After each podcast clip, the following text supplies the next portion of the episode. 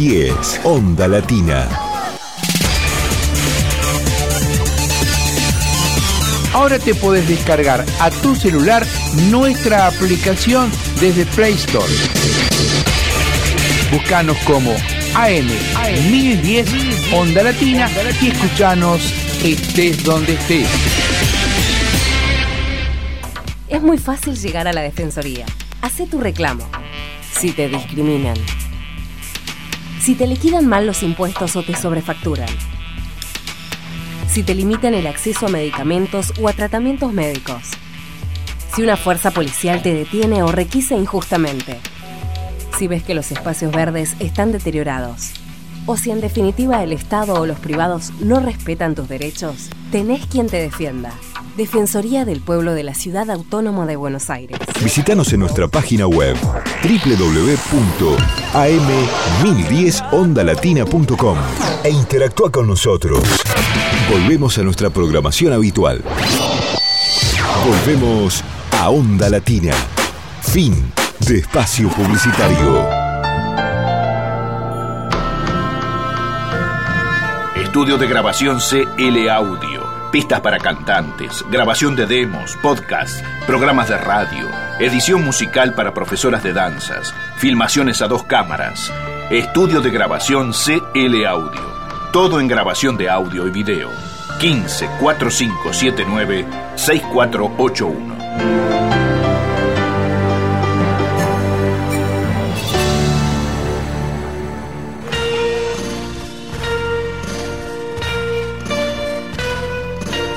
Vení a Sofrim Judaica y dale un regalo a tus sentidos. Encontrá el stock más grande y los mejores productos para vos y los que más querés.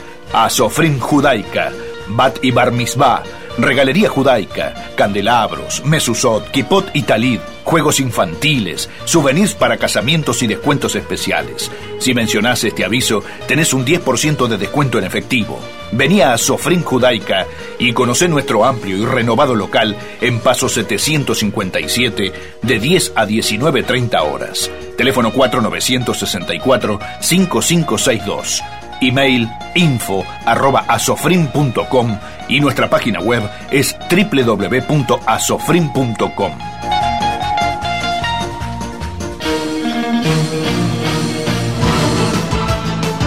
Voces de Baires, el diario digital de la ciudad porteña. Entra a www.vocesdebaires.com.ar y saborea diariamente todos los ingredientes de las noticias porteñas, nacionales. Entra en www.vocesdebaires.com.ar, actualizado diariamente.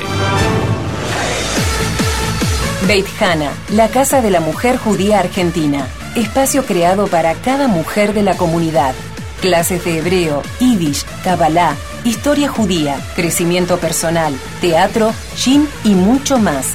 Comunicate y acércate a Beit Hana. Teléfono 4962-3433. Página web www.beithana.org.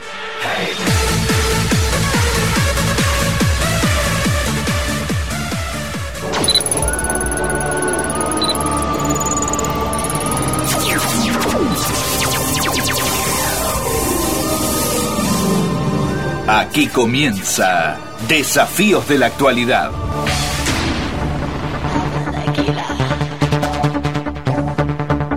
Magazine con mucha información, notas, reportajes y todos los ingredientes que competen a nuestra comunidad. Con la conducción de Josi Mansil y su equipo periodístico, esto es Desafíos de la Actualidad. Unida y vuelta entre todos. Desafíos de la actualidad. Un espacio sin fronteras.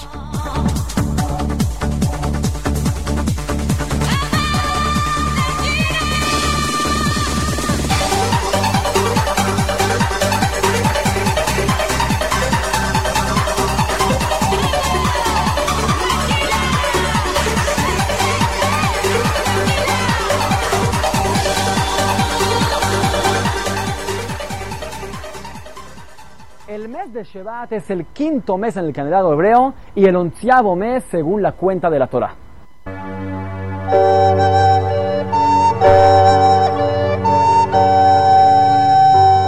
origen del nombre viene de Babilonia, Sabatu, que significa golpe, ya que este mes indica el fin de la temporada de lluvias que golpean la tierra.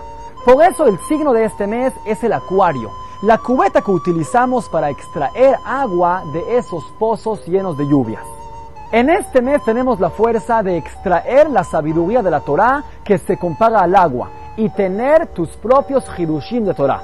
El mismo Moshe Rabenu empezó en Rosh de Shevat a enseñarles al pueblo la Torah con todos los detalles, para que cada uno lo aprenda según su nivel. El nombre de este mes también significa Shevet, una gama, que está mencionada como símbolo de educación a los niños.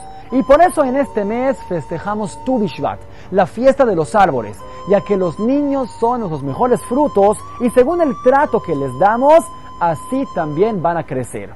Este mes es un mes de florecimiento. Por eso debemos pensar cómo podemos florecer, crecer y enseñar los colores al mundo, ya que el hombre es comparado al árbol, y entre más fuertes sean sus raíces, más alto crece y más frutos tiene. Shevat se divide en dos.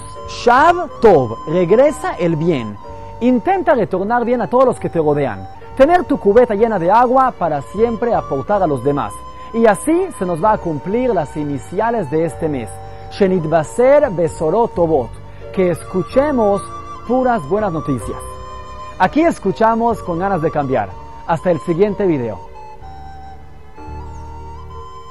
Salom, salom, a top, queridas amigas, familias y oyentes de todas partes del mundo. Como bien decía este, el video, entramos en el mes de Sebat stop a todos ustedes. Y bueno, sí, es verdad, el hombre se parece a un árbol, porque es verdad, de las raíces crece el árbol y se mantiene firme. El hombre tiene que pasar desde abajo para arriba. Y así vamos creciendo. Queridos oyentes, amigos, familiares de todas partes del mundo, desafío de la actualidad. Tienen muchas cosas hoy para hablar con todos ustedes, mucha sorpresa.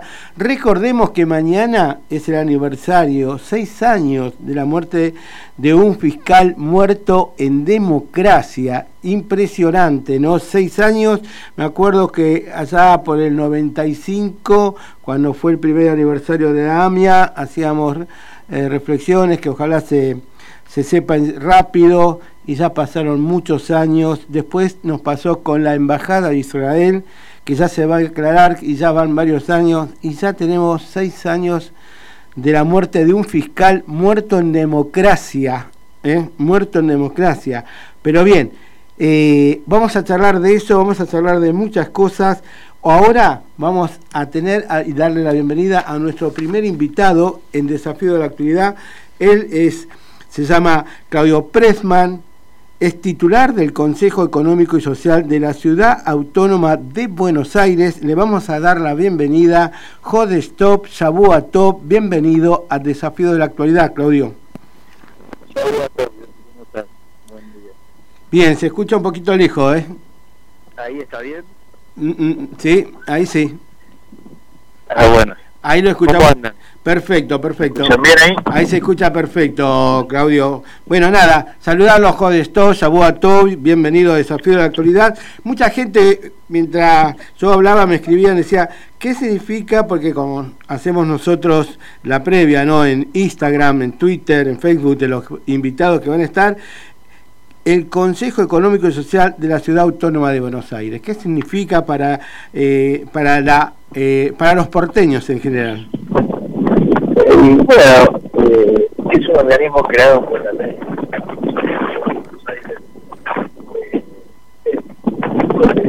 En el año 96 es un organismo que tiene autonomía y autarquía y es un poco el organismo que reúne a todas las organizaciones de la sociedad civil, desde los gremios empresarios, universidades, eh, un poco el tema del pensamiento de la ciudad de Buenos Aires y ayuda en la ayuda a la legislatura y a la jefatura de gobierno en tener proyectos y analizar la situación de cada uno de los organismos y de, los sectores de la ciudad para, para tenerlos reunidos en una mesa discutiendo eh, la realidad de cada uno de los sectores y poder plasmar eso en leyes y en propuestas para la ciudad, ¿no?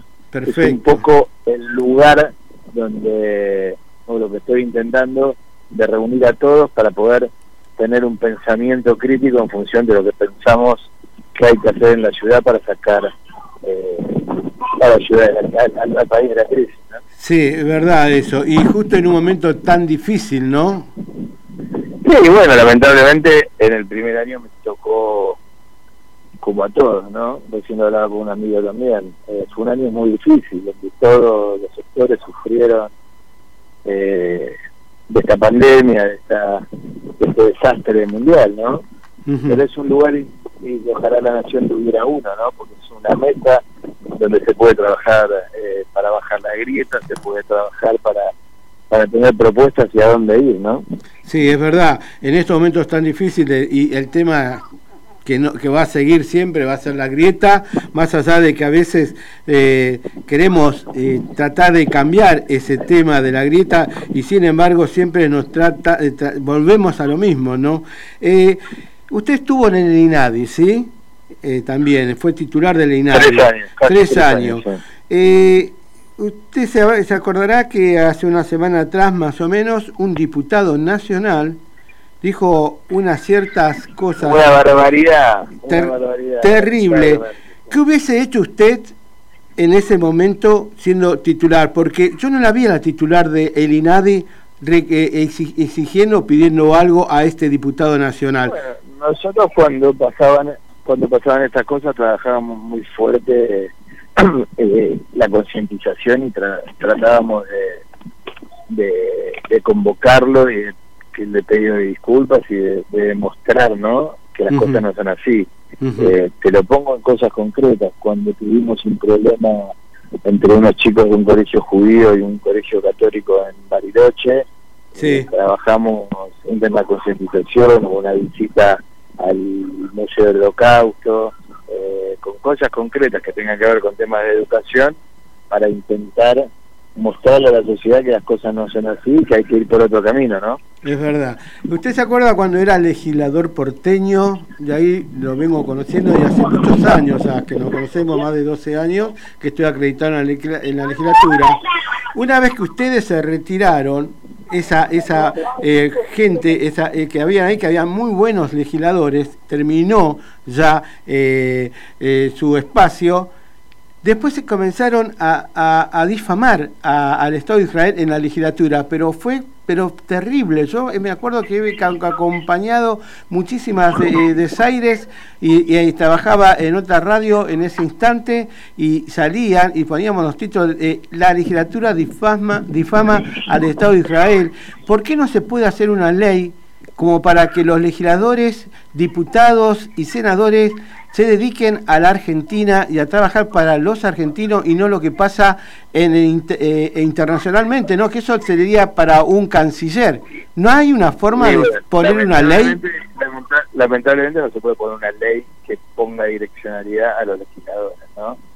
¿Cuál es el motivo? Eh, debiera ser, debiera, no lo sé, debiera ser el sentido común, ¿no? Esta cosa que yo comparto con vos. Nosotros, cuando estaba yo trabajábamos mucho en la defensa de que estas cosas no se hagan, pero bueno, lamentablemente no se puede. Eh, se puede trabajando y concientizando y entendiendo que la ciudad debe buscarse los problemas de la ciudad, no a tener solidaridad con los obreros polacos o con los obreros más allá, esos son temas del, del Congreso de la Nación. Pero, sea, que yo ahí también se, se votó la adhesión al, al concepto de antisemitismo, ¿no? Sí. Donde el antisionismo es tomado como antisemitismo y hay que aplicar esa ley. Sí, pero no se aplica, parece. Porque y sigue bueno, sucediendo. Y bueno, la grieta es todo este problema, ¿no? Eh, también depende mucho de, de, quienes están o quienes nos dedicamos a estas cosas, de concientizar al revés. Ajá. Demostrar, por ejemplo, vos fíjate lo que pasa con la vacuna el Estado de Israel eh, vacuna y está y, y, bueno entonces ya la crítica era ¿por qué no le dan a los palestinos? Sí, cosa sí. que se está haciendo cosa que se está entra haciendo, por día 150 150 mil palestinos al Estado de Israel para vacunarse. Exactamente pero está eh, pero pero se hace eh, en contra. Dice no los judíos no y sin embargo sí lo están haciendo cuando no es obligación del Estado de Israel porque es un Estado aparte. Claro que sin embargo sí. se está haciendo y siempre se pone en un lugar eh, los diarios europeos. Y a Israel le conviene vacunar a los palestinos porque es una zona donde transitan también y contagian. pero no es un problema solamente lo que le conviene, es un problema que el Estado de Israel lo hace. Lo hace, y la salud, y, hace muy poquito el, eh, uno de los jefes de la autoridad palestina se atendió en un hospital de Israel. Eh, pero bueno, no me corresponde a mí explicar esto, pero la verdad es que, es que hay una campaña de, desprestigio muy grande mundial. Lamentablemente es así. Es verdad. Nosotros tenemos que trabajar para mostrar y contar que las cosas son distintas. Estamos todos los días. Sale la noticia, sale la noticia de que Israel no vacuna, pero en realidad vacuna. Entonces, ¿cómo es? ¿Viste? Siempre es eh, eh, lo malo de la película. Sí, está la malicia ahí siempre en la lengua de cada una, nos sonará terrible contra Israel. Aparte, hoy estaba escuchando en varios medios que decían... En la sonará lo entendemos nosotros, no sé si lo entienden nosotros. Sí, pero yo lo digo entre nosotros, porque sabemos. No, no, no, pero entendemos lo que es, nosotros nos tomamos, estamos bien. Exacto, por eso. Él lo hace. Pero ellos lo hacen, y terrible. Estaba escuchando en los medios esta mañana que querían poner de ejemplo al Estado de Israel porque ya se iba vacunado a casi todos, ¿no? Y querían saber, pues ah, uno salta y dice, sí, pero ¿sabes qué pasa? Es un país chiquito. Entonces a mí se me, dije, si es un país chiquito, ¿por qué no hacen lo mismo en, eh, en, Argentina? ¿Cuántos habitantes tiene Tucumán que es tan chiquito como Israel? ¿Por qué no vacunan a todos los tucumanos y se terminó? Yo te lo contesto, pero yo te lo contesto al revés. es cierto que Israel es un país chico y Argentina es un país grande, pero Argentina tiene la estructura de un país grande y podría ser un país grande. El tema de la vacuna es una muy complejo, no sé qué es lo que pasa. Realmente, no, es, que, es, que yo, es preocupante. Es muy preocupante, es que acá no se va a llegar a vacunar a casi nadie. Porque están diciendo ahora que el, es muy, complicado. Eh, eh, eh, Cafiero dijo que eh, a fines de, enero, principio de febrero, se va a ver que 10 millones de vacunas, de personas vacunadas. bueno, Pero es un delirio. No, no, no, no, vale la pena ni el comentario. Es un delirio. Vamos a dar la vuelta a la hoja y vamos a ver también algo muy... millones de personas, te imaginas lo que son... Sí, y los viajes que tiene que hacer a Rusia, no a otros países. Le doy vuelta a la hoja a Claudio y lo quiero aprovechar porque, bueno, lamentablemente mañana se cumplen seis años de la muerte del fiscal eh, Alberto Nisman, muerto en democracia. Eh, una reflexión sobre este tema también. Bueno, creo que la misma que el año pasado hicimos, lamentablemente es injusticia, ¿no? Un país eh, que no puede resolver la muerte de un fiscal eh, federal eh, es muy lamentable, ¿no? La verdad que deja poca esperanza de lo que es la justicia en la Argentina. Pero bueno, más que palabras de condolencia por la familia, pobre, que no pudo tener, él, él no pudo tener justicia, que no se sabe lo que pasó pero bueno, eh, y si no nos olvidemos que pasaron, van a ser 27 años de la AMIA, 27 años de, 27 años de la AMIA, 29 años de la embajada, y seguimos sin justicia, ¿no? Sí, Increíble. es verdad. Y que cada año siempre sacan algo, ¿no? Tanto como el tema de AMIA o la embajada de Israel, ahora insinúan y tratan de decir que hubo lavado de dinero, por eso lo mataron a Nisman, no sé si se enteró. Bueno, sí, no sé Lamentablemente, Pero todos los años sacan algo en la fecha y, en vez de preocuparse cómo murió y por qué murió, no, le buscan la otra pata, como que yo me acuerdo una vez que este eh, eh, Alberto Fernández, no, el otro Fernández, que estaba con, eh, con Cristina, y dijo que Nisman tenía, era un sinvergüenza salía de la, del homenaje a la Embajada de Israel, hacía poco que había pasado y que decía que eh, yo le pregunté si él le había servido de almohada a, a Nisman para decir eso. No lo sé, la verdad es que lamentablemente las cosas que se dijeron, yo lo único que creo es que tiene que haber justicia. Bien. Para, un lado para el otro, algo de la justicia tiene que decir. Bien. Nada, queríamos acompañar y estar con usted en este eh, inicio de, semana saludarlo. Quería públicamente, públicamente pedirte disculpas por el domingo pasado, pero por un tema técnico eh, no tenía ¿Está todo bien? teléfono. Quédese bueno, cuando quieran, ¿eh? Gracias, eh, a Top y un buen, eh, un buena, una buena un semana. Buen año para todos. Y amén, que así sea, gracias.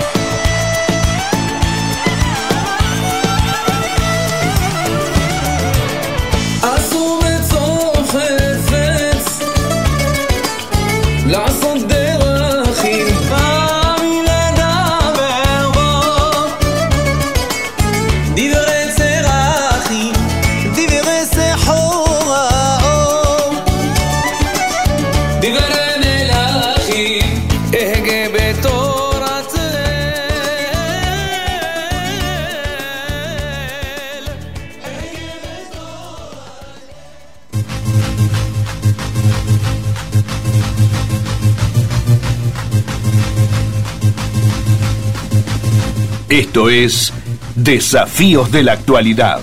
Unida y vuelta entre todos. Desafíos de la Actualidad. Un espacio sin fronteras.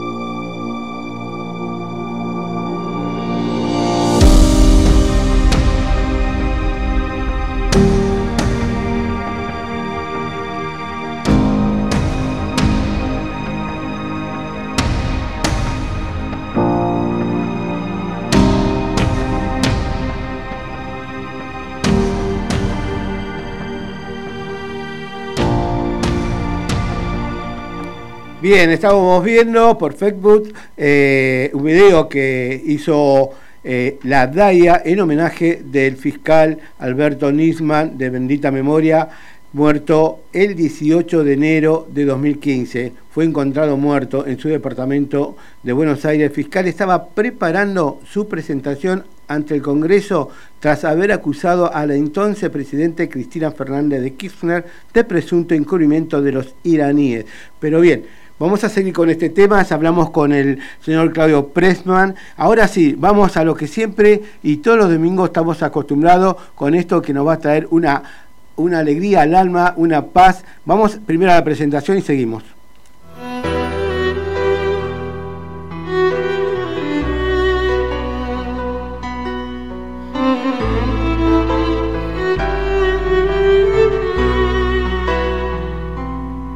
Al fin llegó el momento esperado por todos, el Shiur de la semana, un lugar de reflexión y análisis profundo sobre Torah, hoy con la participación especial de... El rabino Abraham Benchimol, Shaua Top, Jode Stop y bienvenido a Desafíos de la Actualidad, primer y único programa comunitario judío en radios nacionales. Mi nombre es Josi Mansil.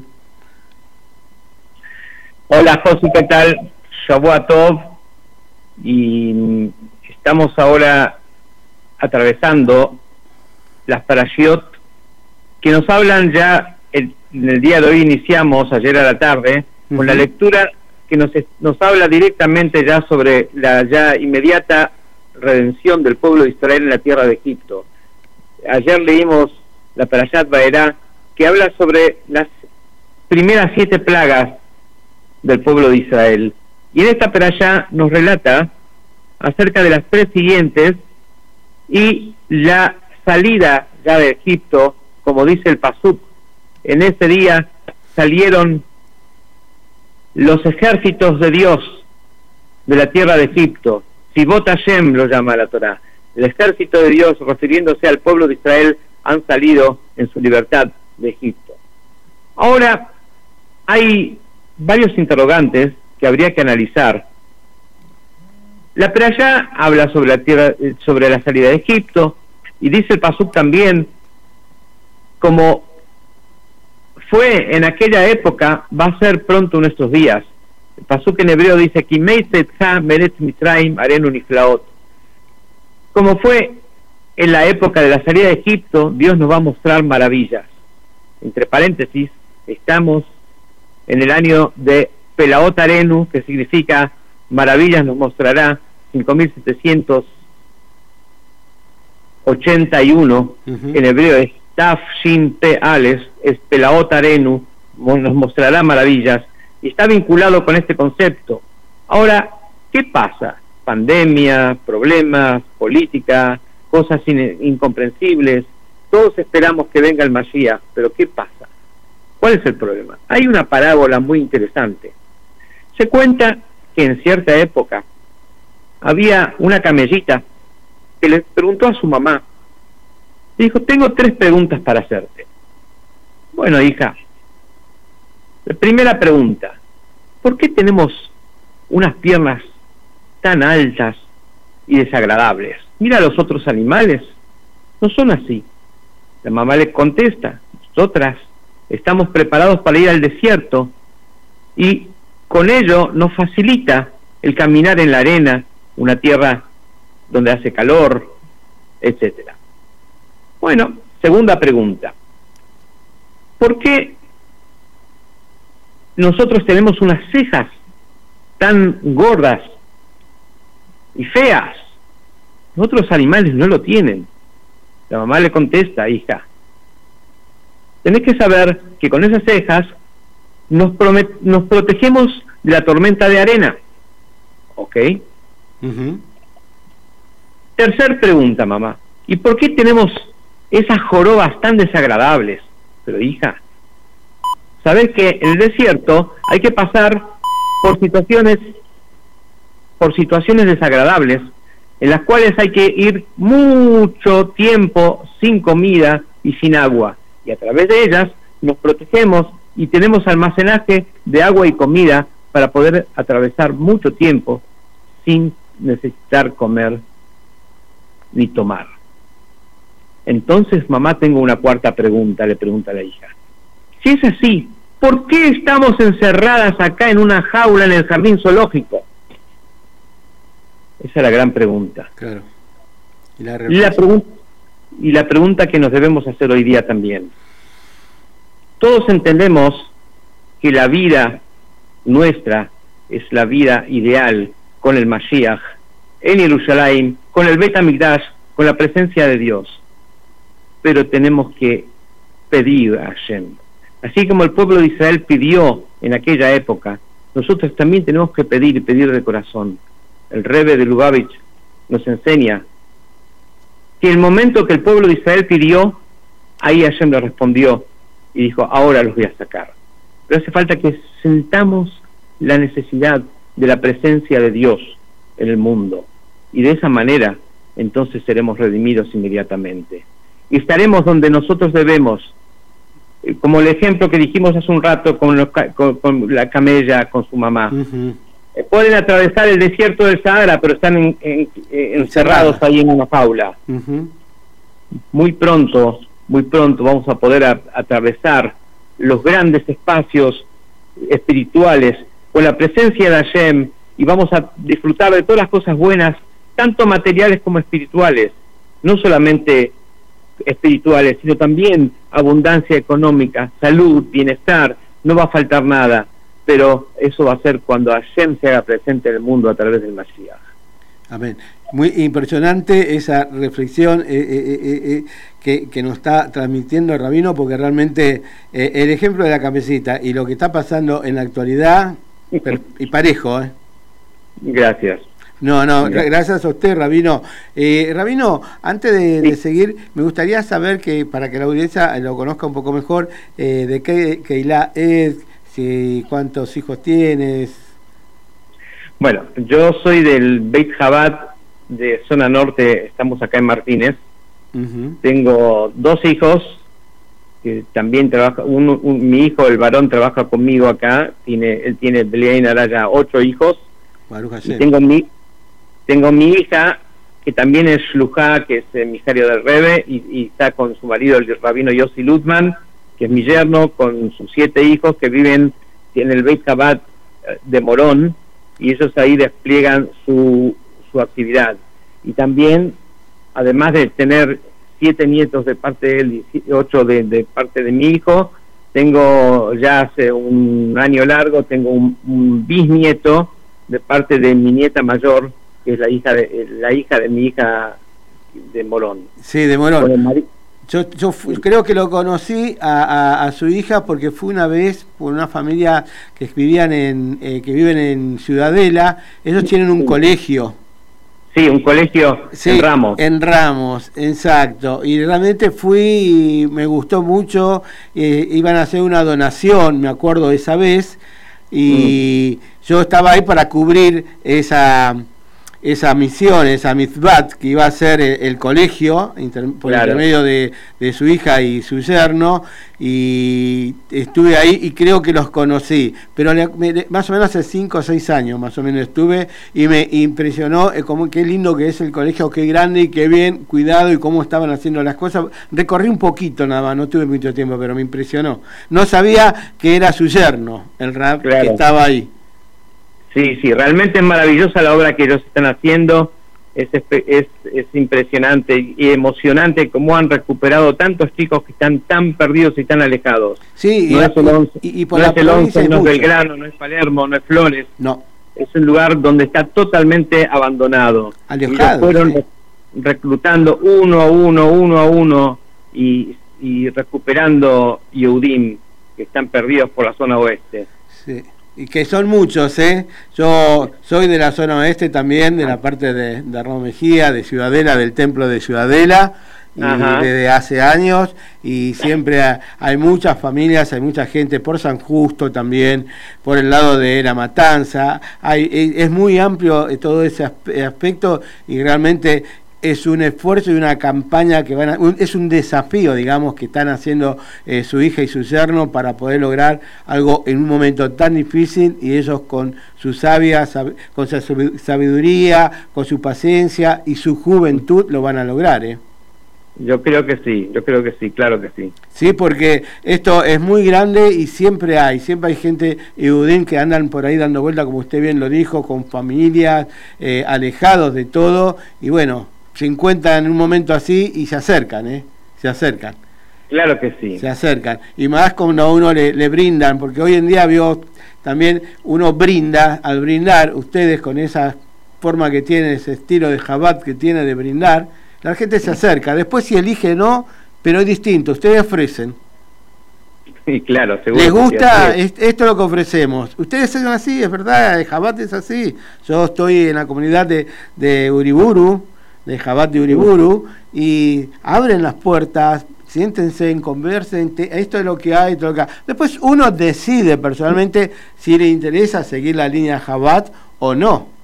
Absolutamente. Pero eh, en principio lo que ustedes hacen es muy lindo, muy interesante y muy bueno, muy sano para el, para el ser humano, para el que está un poco desorientado lo dice, no, no es que le obligan a decir qué tienen que hacer, sino que lo, lo encaminan diciendo, mira, estos son los caminos, fíjate qué te interesa.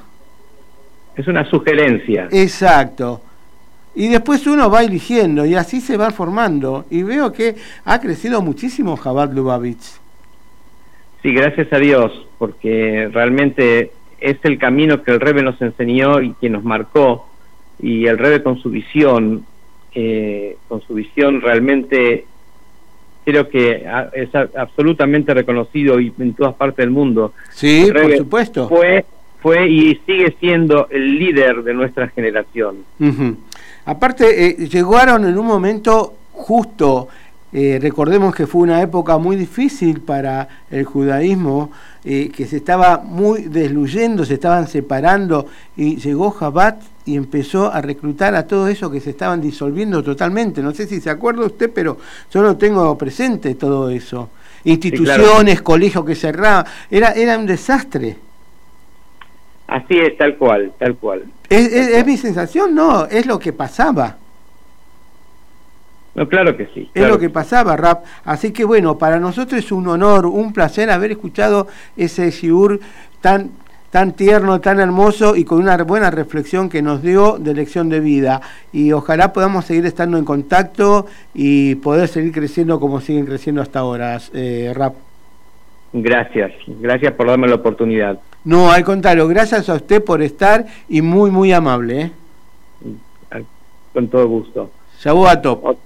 Shabuato, Shabuato. Ta-da-da-da, ta-da-da-da. da da da da da da da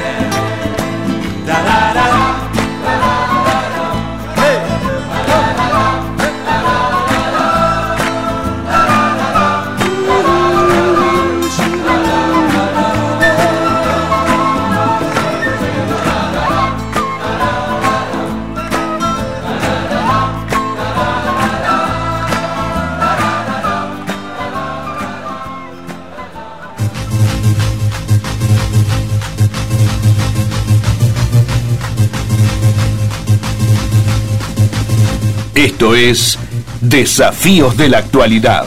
Unida y vuelta entre todos. Desafíos de la Actualidad. Un espacio sin fronteras. Y bien amigos, familias, oyentes de todas partes del mundo, ya tuvimos el primer invitado de la mañana, hablamos de todo un poco, hablamos de, Nisman, del aniversario del fiscal muerto en democracia, estuvimos con el SIUR de la semana un ratito con el rabino Abraham Benchimol, que realmente es un lujo escucharlo, y seguimos teniendo invitados acá también. Te recuerdo que el número de teléfono para que te puedas comunicar y dejar tu mensaje es el 21 50 6184. Deja tu mensaje, lo que vos quieras, opinar del programa o de lo que a vos te interese, ¿sí? Bien, vamos a darle la bienvenida ahora a nuestro tercer invitado, que también hoy es un lujo tenerlo en Desafíos de la Actualidad, primer y único programa comunitario judío en radios nacionales. Shabu Top, diputado Waldo Wolf. ¿Qué tal, José Shabuato? ¿Cómo le va? Tengo un poquito de eco. A ver, a, a ver si me escucha ahora bien. No, yo lo escucho bien, me, me escucho yo con eco. Ah, lo estamos arreglando con el operador, a ver. Ahora tendría que usted escucharme bien, escucharse bien usted. Bueno, ahí, ahí sí, ahí va, muy bien, felicitaciones al operador, así que vamos por adelante. Bien, agradece Fabricio del otro lado que siempre está con nosotros. Bueno, eh, año duro, ¿no? Eh, en el Congreso muchas leyes a salir a favor, en contra, eh, también eh, fue momentos difíciles, ¿no? Con esta pandemia poder sesionar, poder participar y poder actuar como uno siempre estaba acostumbrado. Eh, un balance eh, de su gestión en este año de pandemia que pasó, el 2020.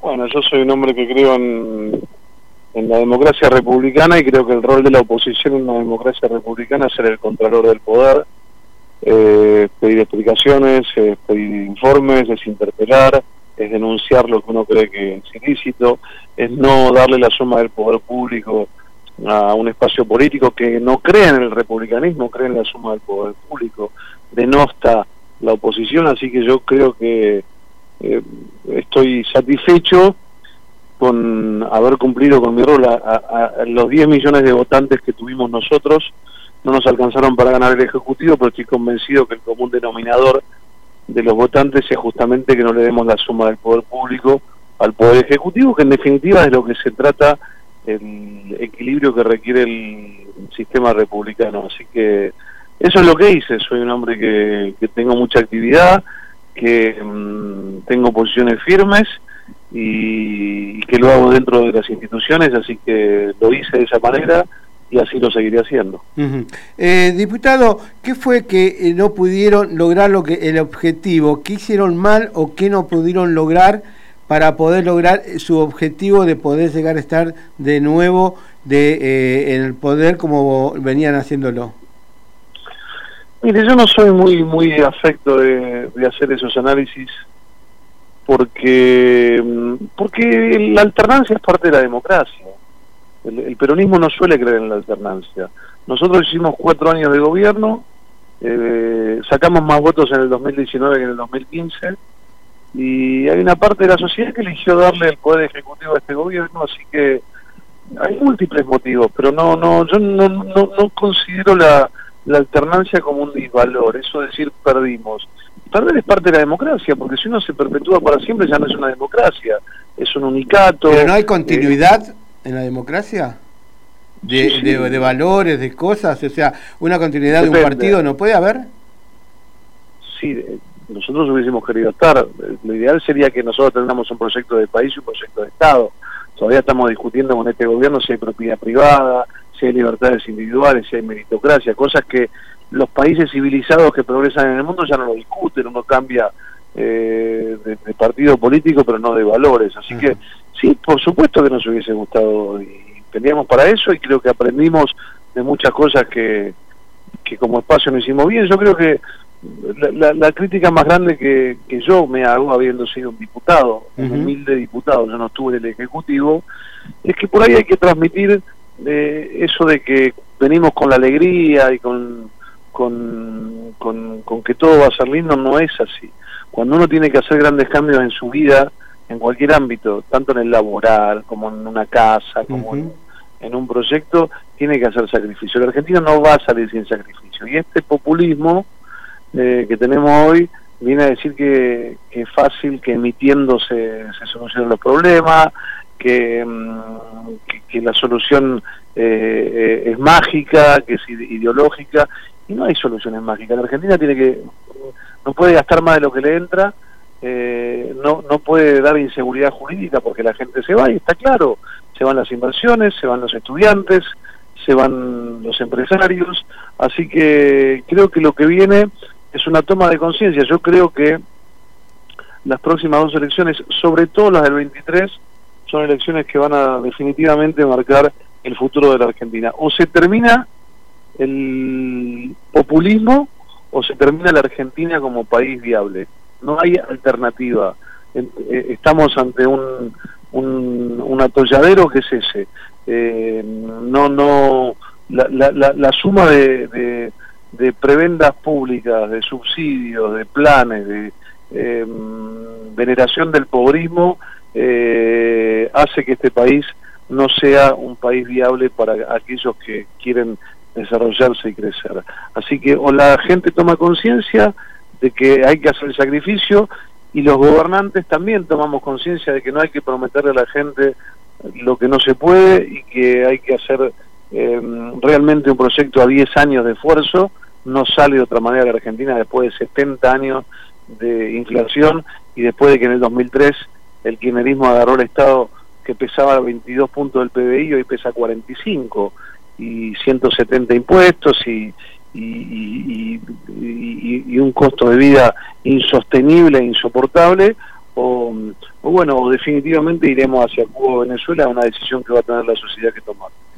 Yo siempre hago esta reflexión, me acuerdo cuando he seguido, usted sabe muy bien, he seguido siempre eh, en la legislatura y en todos lados, de la campaña de ustedes para, para, saber cómo eran. Y yo me di cuenta que ustedes habían recibido eh, lingotes de oros en la mano cuando asumieron por primera vez. En principio porque habían tenido la posibilidad de tener ciudad, nación y provincia, que ningún partido político ni del populismo lo han tenido. Y con el correr de esos cuatro años lo convirtió, y, hago, y me hago yo responsable de la palabra, Macri en arena esos lingotes de oro y se fue entre las, entre las manos. Y Sí, yo todo lo que uno podía haber pe- permitido haber eh, crecido, ¿no? respeto su posición. Yo creo que hay un dicho que dice no, no es ni tan rubia ni tan morocha.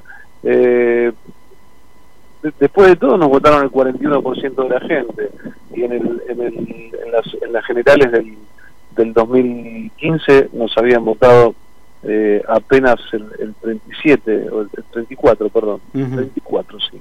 Así que yo creo que, que sí que se hizo un gobierno económicamente eh, más malo de lo que uno hubiese querido, de lo que uno proyectó, pero creo que también hay mucha gente que lamentablemente eso que usted dice que se transformó en arena, hoy dice, bueno, no era tan arena.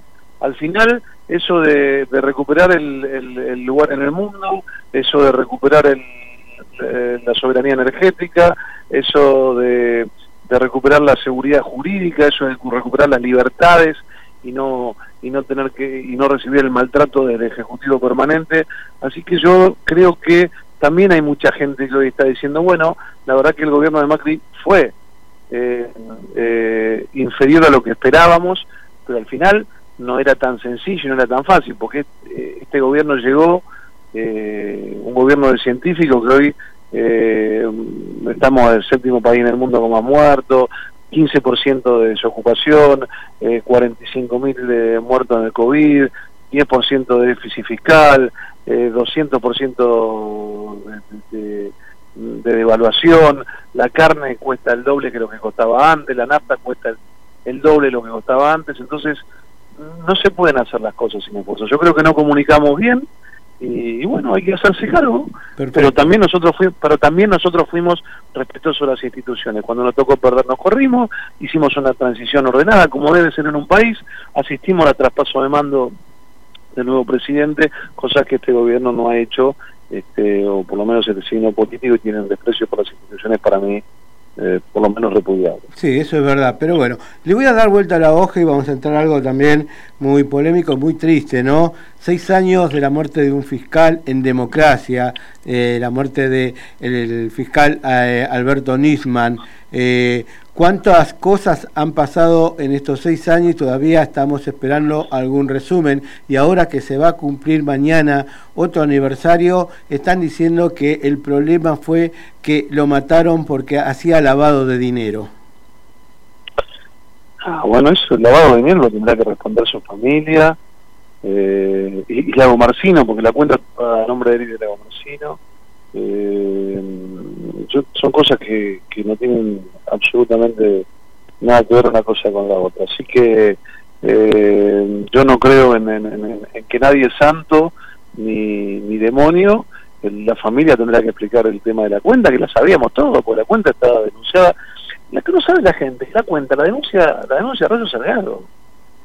La, la cuenta, la denuncia la familia, no es que se la descubrieron. La cuenta la denuncia la familia cuando se da cuenta que la Comarcino está media con él, después de la madre investiga qué pasa con esa cuenta porque tenía unos papeles. Así que yo creo que eso es típico de este gobierno, que es un gobierno es facto. Usted sabe que yo no tengo pelos en la lengua y pelos en la cabeza tampoco, este, que las operaciones de este gobierno, Alberto Fernández inventó las operaciones, Eh, inventó el término borocotear, eh, le hizo la operación a, a Olivera, ¿se acuerda que inventaron? Sí, por supuesto me O sea que la familia misma tendrá que dar cuenta por qué tenía 600 mil dólares afuera. La familia Kirchner tiene que dar cuenta por qué tenía 5 millones de pesos, 5 millones de dólares en la cuenta también. Y, no por eso nadie este, eh, mezcla eh, cosas políticas con eso. Así que eh, la justicia argentina, les guste o no les guste, eh, todavía, todavía por ahora somos una república y hay un fallo eh, que dice que esto fue un asesinato con un fallo de cámara que lo ratifica. Al fiscal Niman lo mataron, la responsabilidad de cuidar al fiscal Niman era de, del Poder Ejecutivo y, y es la responsabilidad de ellos. Yo estoy presentando hoy el tráiler de un documental, estoy eh, haciendo un documental donde hay más de 30 eh, entrevistas con testimonios para, para contar lo que aquí pasó, porque este gobierno tiene esa costumbre de reescribir la historia a, a su manera. Vio que hacen una Sí. película de Milagrosala, vio que Sí, hacen una sí, película de Néstor. Bueno, también hicieron una película de Nisman. Nosotros también vamos a tener nuestro propio documental y vamos a contar lo que fue ser dirigente, que nos hagan un juicio por traición a la patria, que nos inventen cosas, que nos persigan. A mí me tienen cansado ya de perseguirme este gobierno y ustedes me conocen. Me, me- me van a encontrar siempre con la guardia alta y peleándolo porque creo que es un gobierno con un sesgo fascistoide, persecutorio, eh, intimidatorio y yo honro los valores en los que me crié y no voy a bajar la cabeza, voy a contar lo que aquí pasó. Eh, tienen enormes responsabilidades esos en la causa Nisman, eh, sea cual fuera el resultado de la investigación, porque además así lo dijo la Corte Suprema de Justicia, dijo, más allá de lo que termine dictaminándose como motivo de su muerte, esto lo dijo antes de que se dictamine que sea un asesinato, el fiscal Nisman murió por lo que estaba investigando. Sí. Nosotros los, nosotros los argentinos y la comunidad en particular eh, tenemos que honrar la memoria de alguien que dejó su vida trabajando para esclarecer la causa AMIA, le guste o no le guste a este gobierno, como le dije, fascistoide, persecutorio, que no cree en la democracia, que no cree en la república y que es profesional a la hora de hacer operaciones. Sí, realmente, eh, mientras usted hablaba, yo me hacía memoria de ese día que me enteré.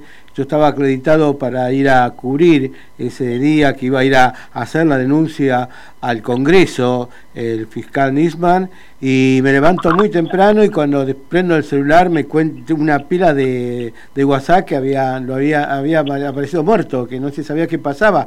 Fue un- una cosa, un desorden mental en ese momento para mí que digo, ¿qué- ¿cómo puede ser? Se cortó, lamentablemente se cortó, mirá vos. Bien, ya vamos a seguir con el diputado eh, Waldo Wolf. Interesante lo que dijo, ¿eh? Realmente eh, es muy bueno escucharlo porque más allá si uno está de acuerdo o no está de acuerdo con él, pero lo que dice es muy interesante y muy sabio. Lo recuperamos, lo recuperamos. Eh, diputado, lo recuperamos, había cortado. Bueno, eh, queríamos nada, nada más que eh, estábamos hablando sobre que, bueno, fue impactante cuando eh, se- eh, salió la noticia al aire, ¿no? De que el fiscal, el fiscal Nisman había aparecido muerto. Una cosa chocante. Eh, sí, porque lo repito, incluso, incluso eh, con la hipótesis con la que yo no creo y la justicia tampoco, de que Nisman se hubiese suicidado, el responsable es el Estado argentino porque tenía obligación de cuidarlo. Liberaron la zona, no estaban los custodios, llegaron 12 horas más tarde, lo eh, autopsiaron eh, eh, entre gallos y medianoche, más allá de que la familia dijo que no hagan la autopsia sin perito de parte. ¿A alguien se le ocurre que se le pueda hacer una autopsia a un fiscal de la nación que denunció al gobierno que apareció con un tiro en la cabeza sin que se presente un perito de la parte querellante para auditar que la pericia sea eh, transparente? ¿A quién se le Sí, puede sí. No. Imagínese usted, imagínese usted si eh, eh, Dios no lo permita o sus oyentes, eh, ni siquiera un fiscal, un, un familiar de uno aparece con un tiro en la cabeza en situación dudosa y uno dice, bueno, voy a mandar a mi abogado para que esté presente y vea qué hace. Lo hicieron rápidamente cuando muchas veces un ciudadano común y corriente, cuando hay una muerte dudosa, tardan cuatro o cinco días en hacer una autopsia. Sí. Lo hicieron a las 8 de la mañana y en una hora cerraron todo. Así que que se hagan cargo. Eh, yo me voy a encargar de dejar testimonio. Eh, los invito a que vean el, el, el tráiler del documental que va a estar subido a nuestro canal de YouTube. que Ujú. Se llama www.youtube.com barra reunidos. Ahí va a estar en, de unas horas un tráiler que dura seis minutos donde contamos todo lo que vamos a transmitir en el documental que mm, pro- próximamente va a estar eh, subido a, a nuestro canal de YouTube para que todos los que fuimos parte de esta historia nefasta de la Argentina donde una presidenta de la nación llamaba después de la marcha de los paraguas a regalarnos el silencio de manera burlona, provocativa, agresiva, eh, inaceptable en un mandatario y tantas otras cosas pasaron en este país. Bien, también usted el martes va a hacer una, un homenaje, ¿no? Por Zoom. Estoy invitado, yo estoy invitado a ser orador de un homenaje que le hacen las eh, filiales de DAIA del interior del país y me invitaron a hablar, vamos a decir unas palabras, el mayor homenaje que podemos hacer dejar testimonio, no tener miedo, no permitir que reescriban la historia. Todos tenemos derecho a contar nuestra verdad. Si el gobierno quiere contar la de ellos, bien, nosotros contaremos la verdad. Eh, estimado diputado, como siempre le agradezco por haber participado en Desafío de la Actualidad y nada, eh, a Top y seguimos en contacto. a Top, José. Gracias, eh.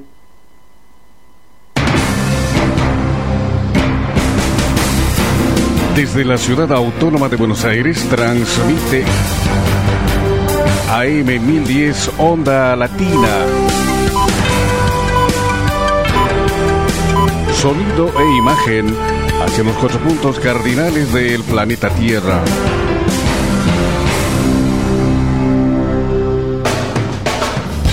En Onda Latina, paramos para comprar. Inicio espacio publicitario.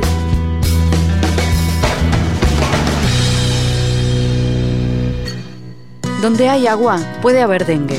Cualquier contenedor de agua puede ser un criadero de mosquitos. Limpiemos y cepillemos sus paredes para eliminar los huevos que puedan haber depositado. Para saber más, entra a buenosaires.gov.ar barra dengue.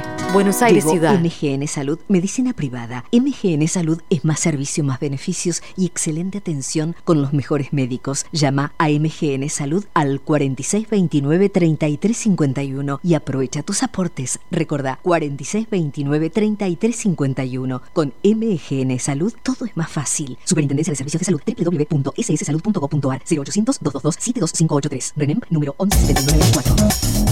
Estudio Jurídico Fernández y Pacheco. Honestidad y eficiencia. Especialistas en accidente de tránsito, familia y laboral. Avenida Corrientes, 1296. Quinto piso, oficina 56. Teléfono 4-381-0519. 4-382-1049. Agreganos a Twitter, arroba radio AM1010 o a Facebook, facebook.com barra AM1010 Onda Latina. Si querés hacer tu programa de radio, comunícate con nosotros al 4372 2841, 4372 3061 o al 1541 99 5346 y sé parte de AM 1010, Onda Latina. Ahora te podés descargar a tu celular nuestra aplicación desde Play Store. Búscanos como AM, 1010 Onda Latina y escuchanos estés donde estés. Es muy fácil llegar a la Defensoría. Hacé tu reclamo si te discriminan. Si te liquidan mal los impuestos o te sobrefacturan. Si te limitan el acceso a medicamentos o a tratamientos médicos. Si una fuerza policial te detiene o requisa injustamente. Si ves que los espacios verdes están deteriorados. O si en definitiva el Estado o los privados no respetan tus derechos, tenés quien te defienda. Defensoría del Pueblo de la Ciudad Autónoma de Buenos Aires. Visítanos en nuestra página web www.am1010ondalatina.com e interactúa con nosotros. Volvemos a nuestra programación habitual. Volvemos a Onda Latina. Fin de espacio publicitario.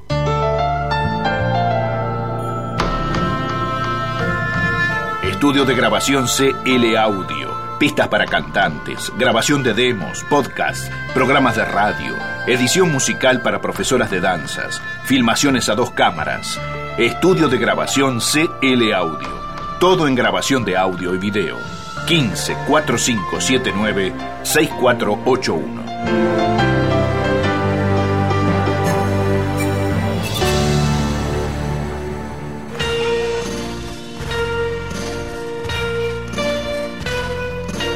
Vení a Sofrim Judaica y dale un regalo a tus sentidos. Encontrá el stock más grande y los mejores productos para vos y los que más querés.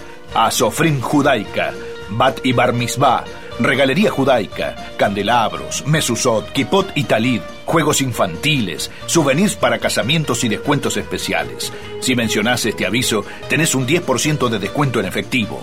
Venía a Sofrin Judaica y conocé nuestro amplio y renovado local en Paso 757 de 10 a 19.30 horas. Teléfono 4964 5562 email info arroba y nuestra página web es www.asofrin.com.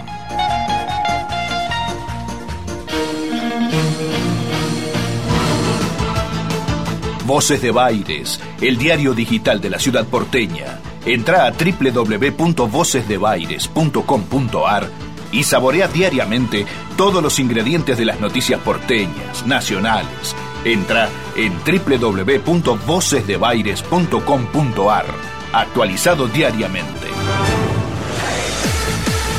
Beit Hana, la casa de la mujer judía argentina. Espacio creado para cada mujer de la comunidad.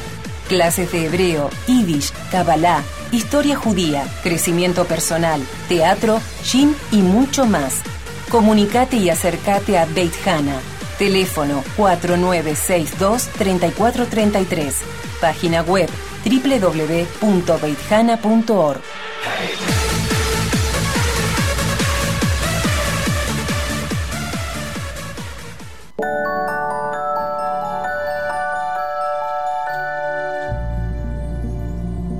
Hoy en este vídeo vamos a empezar a investigar cómo trabajar nuestras cualidades, virtudes y defectos, mencionando los cuatro elementos, el elemento del fuego, del aire, de la tierra y del agua. Empecemos por el fuego.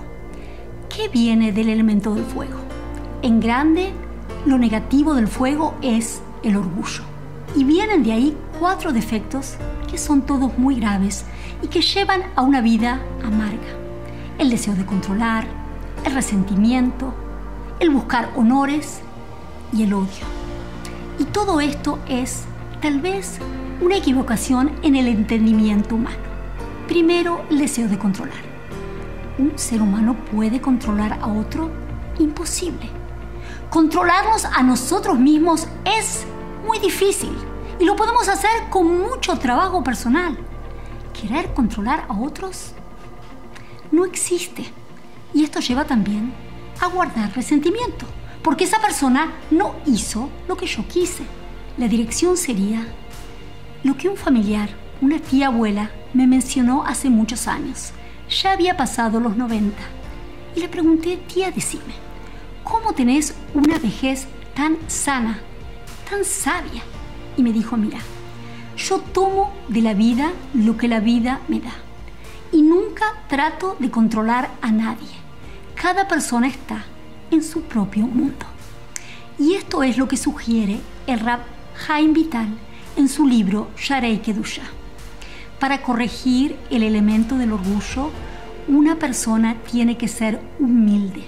Humilde es ubicarnos en nuestro lugar. A la única persona que podemos controlar es a nosotros mismos. ¿Cuál sería la sugerencia de trabajo a los días a venir? Tratar de ver realmente cuántas veces en el día me frustro porque quiero controlar a otras personas con éxito. יש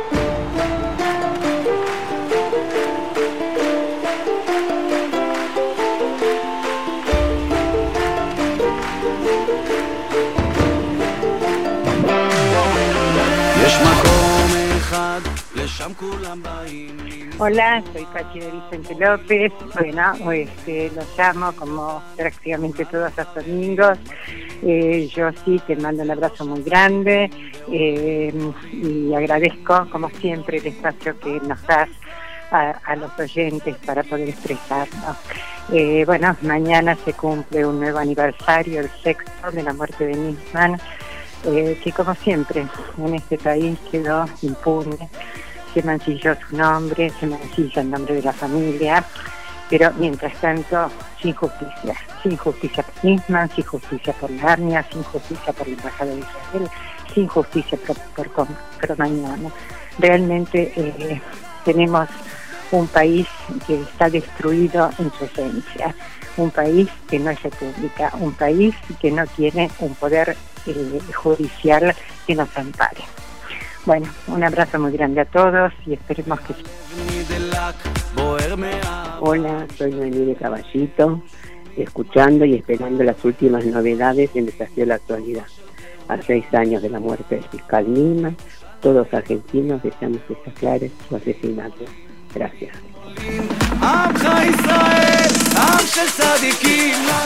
Hola, yo soy Norma de Recoleta. Mira, eh, hablando de Jabal, eh, yo eh, de vez en cuando voy a, la- a desayunos, a charlas de Jabal, de Recoleta, y este y es así como porque sí, este eh, ellos siempre invitan eh, al que está solo sobre todo en Sabat a comer a su casa, este, le abren las puertas a cada uno. Y si son tan solidarios y generosos que uno se engancha sin querer, ¿no? Aunque uno es judío simple, pongámosle, este, eh, la ortodoxia, bueno, si uno la quiere este, para sí, eh, bueno, hay que estudiar mucho, hay que estudiar un montón. Pero este, pero ellos, este, ya te digo, eh, son muy solidarios y se y están por todo el mundo. Hola a todos, soy Jorge de Retiro.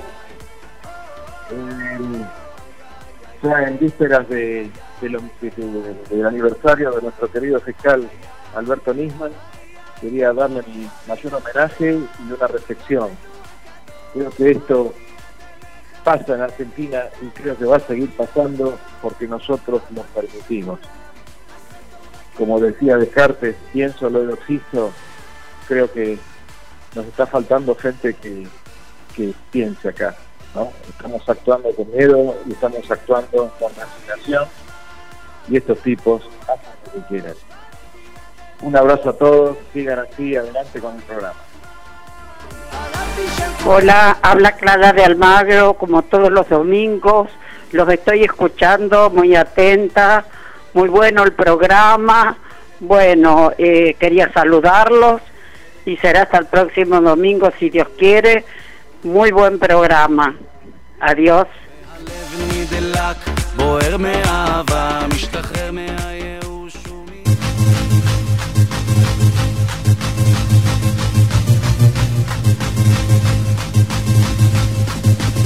Esto es Desafíos de la Actualidad. Unida y vuelta entre todos. Desafíos de la Actualidad un espacio sin fronteras.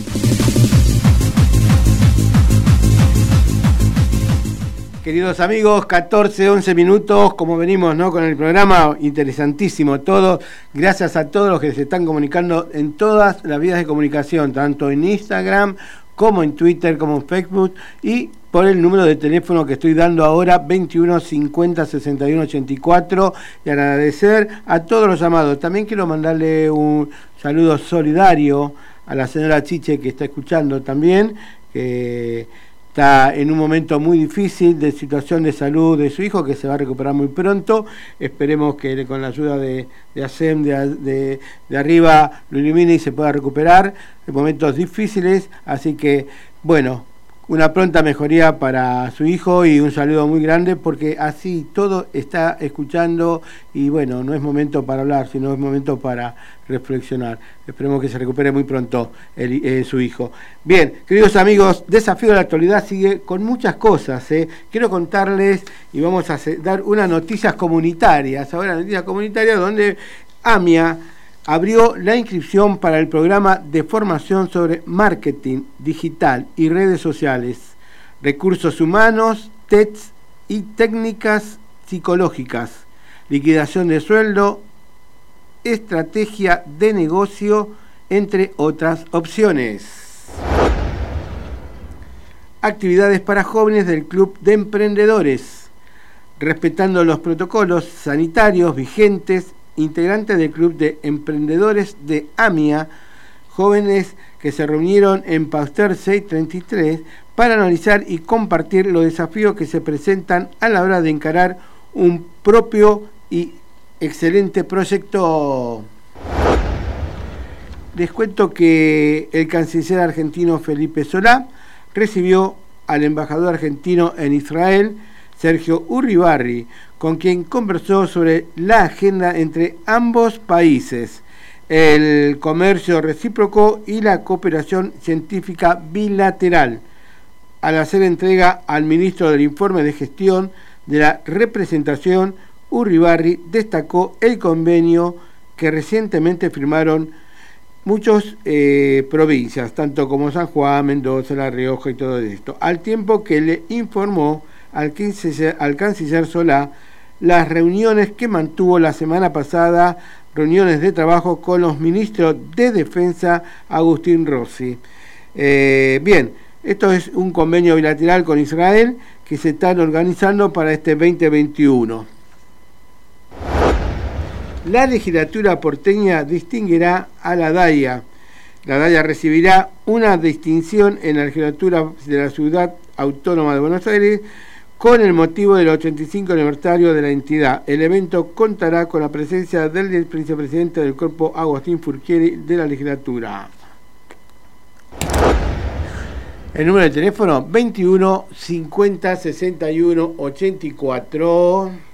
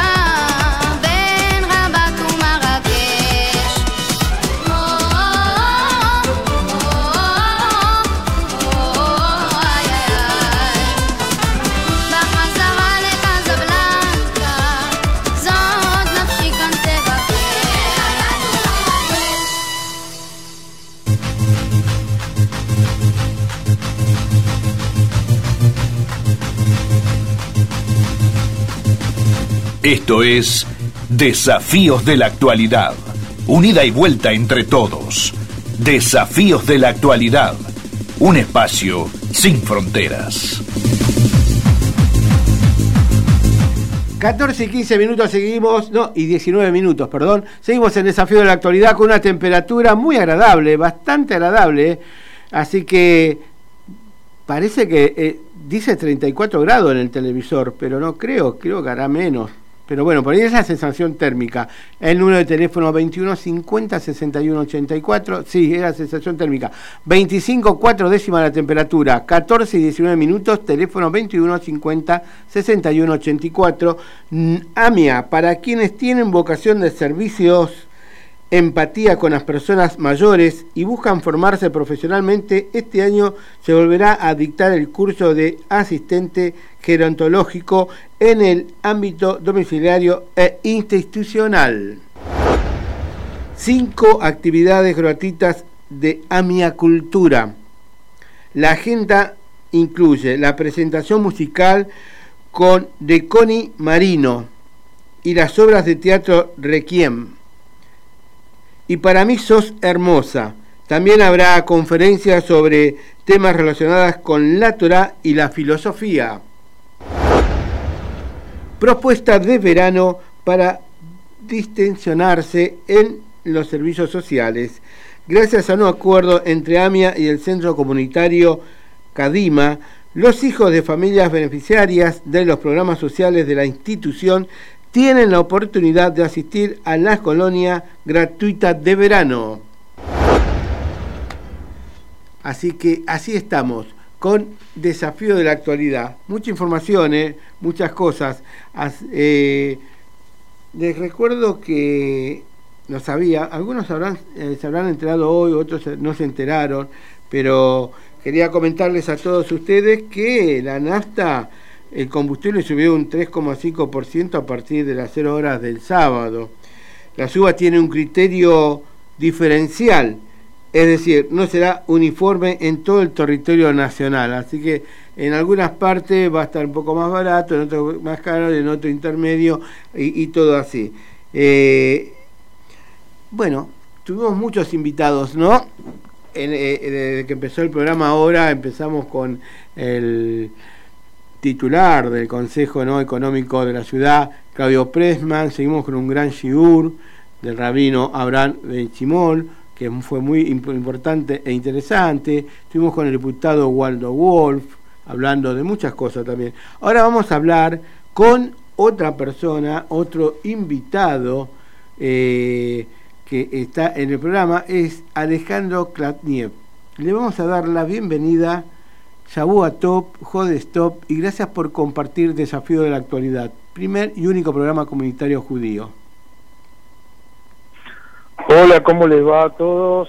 Shabu Top para todos, para toda la audiencia, para todo el equipo. Bien, cuéntenos un poquito porque usted está siempre ahí presente, ¿no? Es uno de los que va quiere eh, está para postularse para presidente de la AMIA, ¿sí? Sí. ¿Sí? que no sabemos si todo esto va con el tema de eh, el COVID, va a volver a ver si, eh, eh, si va a haber o no elecciones.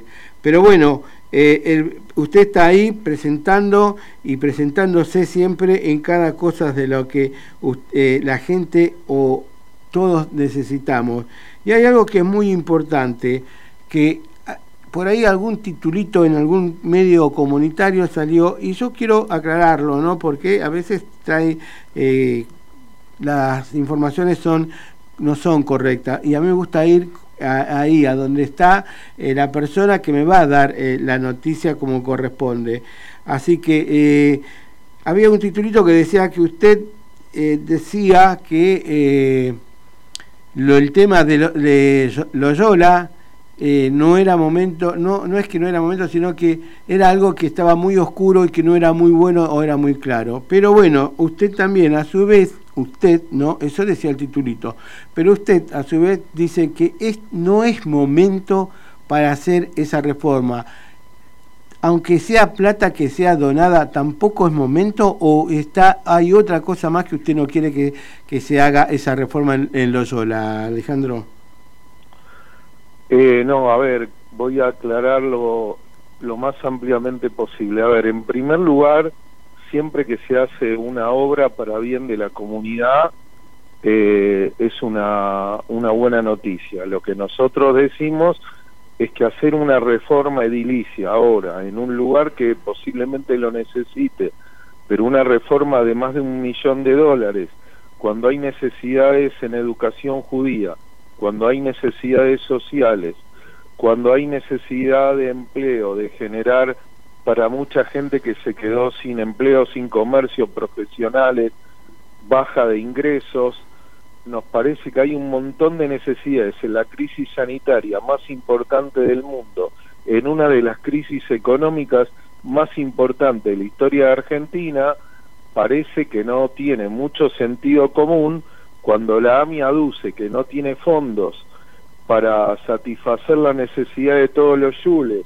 y de todos los pedidos sociales, parece que no tiene demasiado común, eh, sentido común invertir más de un millón de dólares en una reforma que posiblemente eh, esté bueno de hacerla, pero la misión de la AMIA inicial, la, la misión de la AMIA central está atender a los más necesitados.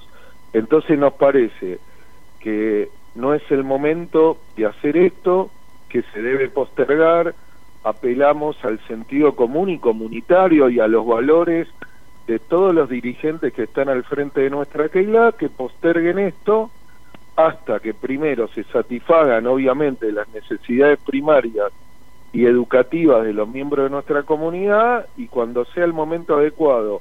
Y si todavía se pueden administrar esos fondos en el futuro inmediato, inmediato terminando la pandemia, eventualmente que se realice la obra. Pero primero es lo primero, y lo primero es hoy satisfacer las necesidades educativas y primarias de nuestra comunidad. Sí, es verdad.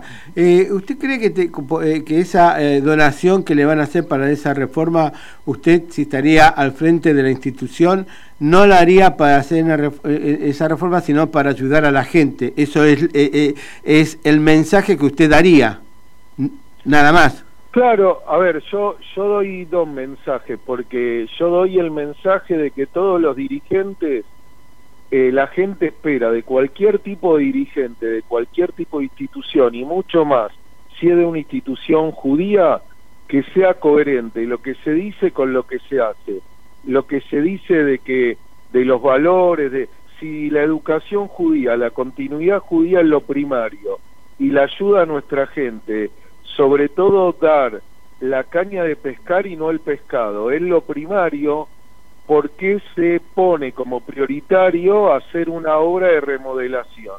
Eso no es coherente, entonces yo creo que cualquier persona, no en mi lugar de candidato, la mayoría de la gente aspira a que los dirigentes hagan cosas coherentes, razonables, y esto no es ni coherente ni razonable. La donación que recibió la AMIA, y esto lo he hablado con la gente de la conducción actual, no lo he inventado y me he informado antes de salir a decirlo públicamente, esta donación no fue con cargo, o sea, la donación es libre. La AMIA, esto es una donación de distintas propiedades, la AMIA vendió una cantidad de todas las propiedades que una persona donó y con ese dinero está haciendo esta obra. No es que la persona donó y le dijo antes de fallecer a la AMIA, eso se llama jurídicamente una donación con cargo, tienen que hacer reforma en el velatorio de eh, Loyola. No, para nada. La plata que tiene AMIA es libre, la puede disponer libremente.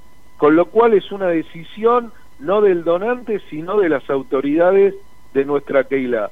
Y si no fuera candidato, diría lo mismo los que me conocen en mi amplia trayectoria comunitaria, saben cómo pienso y saben cómo cuando he tenido que presidir o cuando he tenido que dirigir, hice las cosas con sentido común y coherencia y en este caso entiendo que las autoridades se están equivocando y pedimos que corrijan este error, no más que eso. ¿Usted ya tuvo en algún momento en estos días o 10 días más o menos desde que empezó esto alguna reunión con el presidente actual de la AMIA como para poder sentarse y dialogar con él y tener más precisión? Porque quizás eso, eso que, que usted dice, ese dinero lo van a hacer para eso, pero ellos quizás también tienen aparte para poder ayudar a la gente con asistencia como lo han hecho durante el 2020, ¿no? Con la pandemia, o, o me equivoco.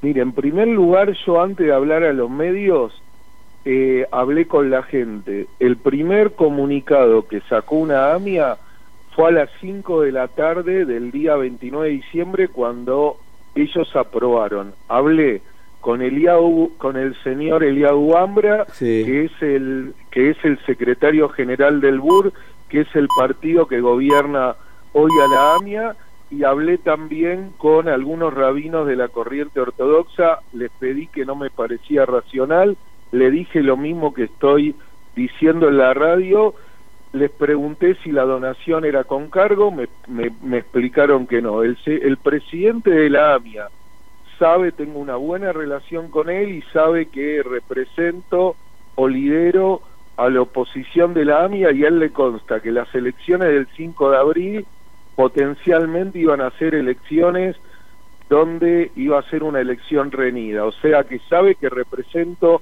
a miles de hermanos judíos socios de AMIA que no acuerdan con los 14 años de la conducción actual. Jamás me llamó, jamás intercambiamos ideas respecto a este tema, él solo llama y solo convoca a los que piensan parecido a él. Esta es la manera de 14 años de conducción del BUR la manera que ellos entienden el pluralismo es el pluralismo de los que piensan parecidos. Los que no piensan parecidos o no existen o somos de otra categoría. Esto es otra de las cosas totalmente que se pegan de cabeza contra esta idea de pueblo judío todo, un pueblo judío donde todos podamos estar bajo el mismo techo, el mismo paraguas, respetando las diferencias, siendo entendiendo que lo que nos diferencia nos puede alimentar y no nos tiene que dividir. Pero bueno, esta es una manera de gobierno, una manera de pensamiento que se opone en 180 grados a lo que pensamos nosotros, que creemos que podemos convivir en la diferencia. Sí, pero eh, hace poco hubo una asamblea, ¿no? Para decidir y hacer el balance general del 2020 y de años atrás, y usted estuvo presente ahí, ¿no?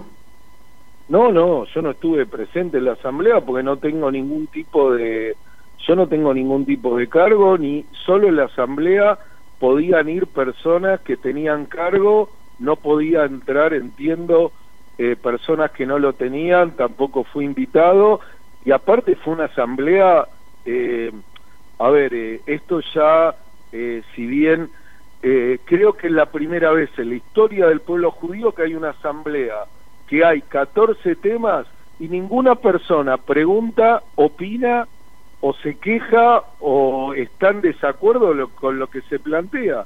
En la vida, de la, en, la historia de la vida institucional judía, no existe ningún tipo de reunión donde los judíos no, no discutamos, no propongamos, no preguntemos, pero la manera en que esta gente dirige es esta, es una forma que se pega, como dije antes, de cabeza contra cualquiera que tenga una idea diferente de lo que ellos piensan. Cuando alguien tiene una idea diferente, hay que sacarlo, hay que correrlo y por eso no consultan, porque consultan solo a los que le van a decir lo que ellos quieren escuchar. No consultan a la gente que puede tener una idea diferente, superadora o distinta.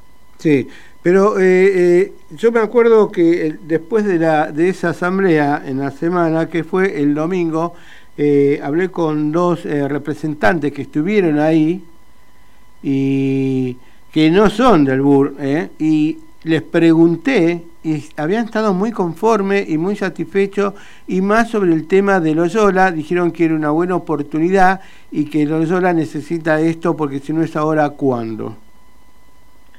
Bueno, esto está muy, me parece muy interesante la pregunta.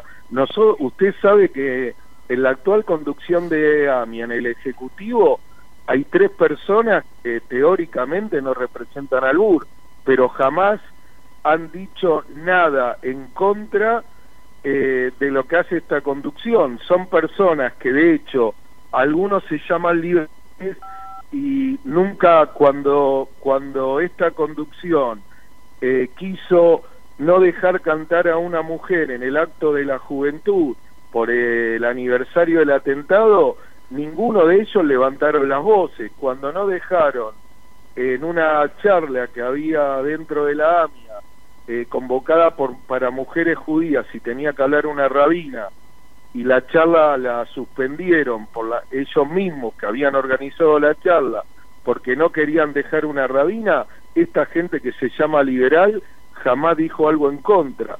Esta gente recibe cargos del BUR y piensa de la misma manera del BUR. Después, cuando hay elecciones, previamente se llaman liberales para sacarle votos a los que realmente somos liberales y siempre terminan en la conducción del BUR. O sea, son del BUR realmente. Eh, se visten de liberales, pero son del BUR. Y estas dos personas con las que hablaste, desde nuestro punto de vista, son del BUR, aunque están de otra forma. Y bueno, eh, son, son reflexiones, formas de ver, ¿no?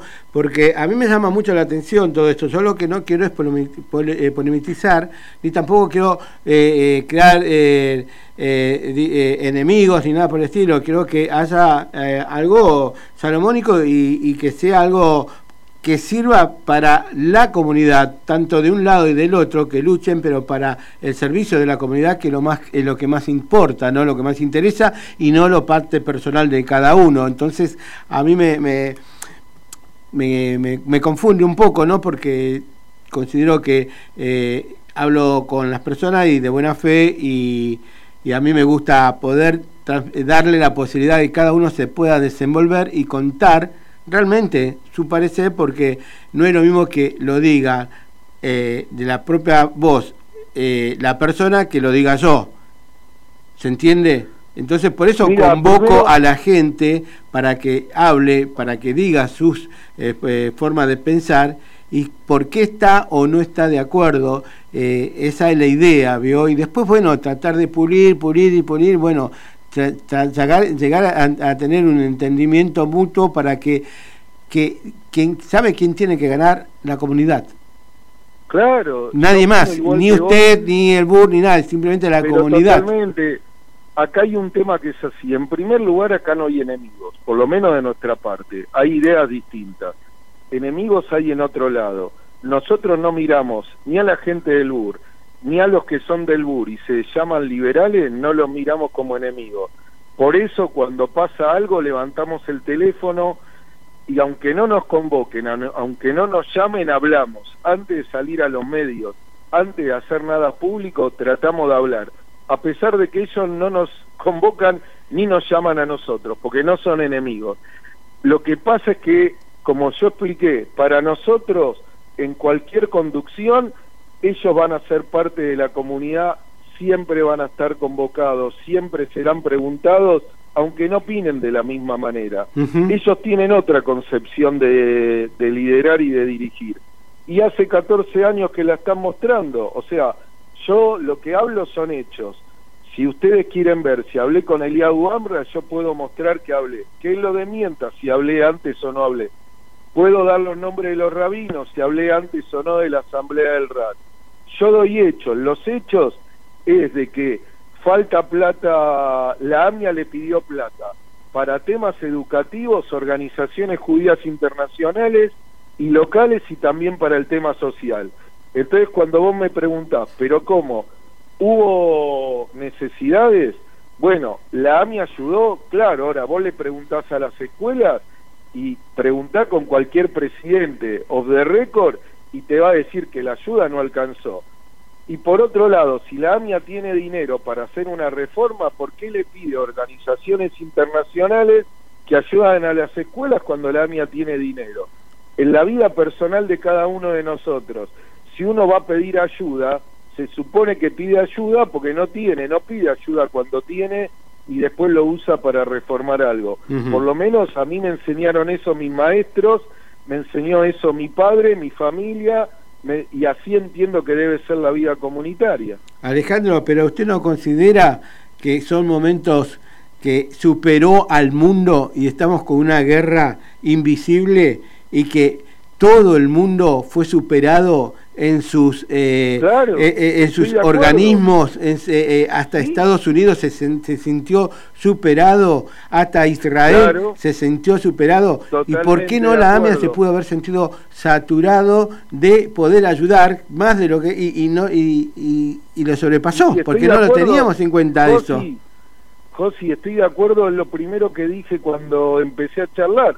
Por eso creo que no es momento de usar esta plata, porque el mundo sigue, lamentablemente, todavía no, cada día aparece una cepa nueva, lamentablemente en la mayoría de los países la vacunación no empezó, lamentablemente la crisis económica continúa, los jardines de infantes han pasado una crisis terrible, las instituciones que trabajan con ancianos han pasado también una situación eh, muy desesperante. Entonces, siguiendo tu línea y siendo coherente con tu línea, con la cual me sumo a lo que vos planteás, creemos que es momento de ese dinero no utilizarlo, esperar para ver qué sucede en el mundo, qué necesidades hay de la comunidad que siguen insatisfechas y si eventualmente termina esto y la AMIA puede satisfacer sus necesidades primarias de la gente de la comunidad y queda dinero disponible, seguramente apoyaremos que se haga la reforma. Por eso no decimos no a la reforma, sino decimos que no es el momento oportuno. o sea el Siguiendo título es ese no a la reforma el título es este no a la reforma sino que a esperar un poco para más adelante nada más no es que hay algo raro ni nada raro para poder hacer eso Nunca como se había titulado No. por ahí Yo nunca dije eso, siempre por eso lo no llamé es por eso lo llamé No es el momento ni la oportunidad. Ok. Y así se lo expresé a toda la gente y lo vuelvo a expresar. Eh, yo no sé, no tengo ningún dato de que hay nada raro, no me consta, no, no creo en la honestidad de la gente que conduce el AMIA, no tengo por qué pensar otra cosa más allá de mis diferencias y de las diferencias Obvio, sí, de una supuesto. AMIA, pero y si tuviera algo eh, tendría que denunciarlo, pero no lo tengo y no voy a hablar nunca mal de nadie ni ensuciar a nadie que no corresponde porque eh, realmente no no nunca fue el planteo de una AMIA y en ningún lugar dijimos eso, solo lo que dijimos es que no es el momento ni la oportunidad y le pedimos al presidente y a la conducción que reflexionen y posterguen esta obra. Perfecto. Voy a darle la vuelta a la hoja y volver también en algo no muy agradable, ¿no?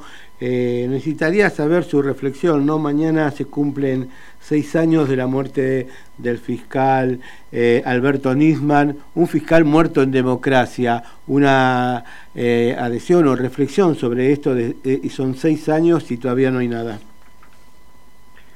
Y yo creo, y lo dije en, en algunos reportajes y en algunos escritos que hice en su momento para medios masivos como Infobae o La Nación, yo creo que eh, lo de Niman completa tristemente una trilogía, que es la trilogía del atentado a la embajada, el atentado a la AMIA y la muerte del fiscal donde lo que vemos es una justicia inoperante, una justicia que no puede dar respuesta a la sociedad en uno de los, en los acontecimientos posiblemente más terribles de la historia del país y que nos pone a que tanto las fuerzas de seguridad como la justicia como el poder eh, no pueden resolver este tipo de temas, lo que no solo nos expone comunitariamente, sino expone al país a vivir en una sociedad donde columnas esenciales de la República no funcionan y todos vivimos a partir de esto en un nivel de altísima incertidumbre. Eh, y más allá de todas las promesas de todos los gobiernos, eh, lo que vemos es que lo que persiste es la impunidad. Y creo que lo de Nisman se inscribe dentro de este de esta dolorosa y terrible coherencia eh, y de un deterioro de nuestro país enorme eh, en lo que hace a brindarnos seguridad y justicia y verdad. Bien, Eh, la verdad, eh, más que agradecerle por este momento y siempre está acá en Desafío de la Actualidad y usted sabe que siempre va a tener los micrófonos para que usted pueda poder explayarse y hablar como corresponde porque eh, nos gusta ir a la fuente a nosotros. ¿eh? Comer de la fuente nos gusta no de picar por ahí. Así que bueno, por eso eh, yo siempre digo a todos mis entrevistados que yo hago periodismo y no amiguismo. Así que nada, agradecerle por este momento, Shabua Top, Jode Stop y todo lo mejor, Alejandro. El agradecido soy yo y una AMIA y eh, Shabua Top para vos y para toda la audiencia. Gracias, nos vemos. ¿Alguna vez te אנחנו מאמינים בני מאמינים אנחנו מאמינים בני מאמינים ואין לנו אמין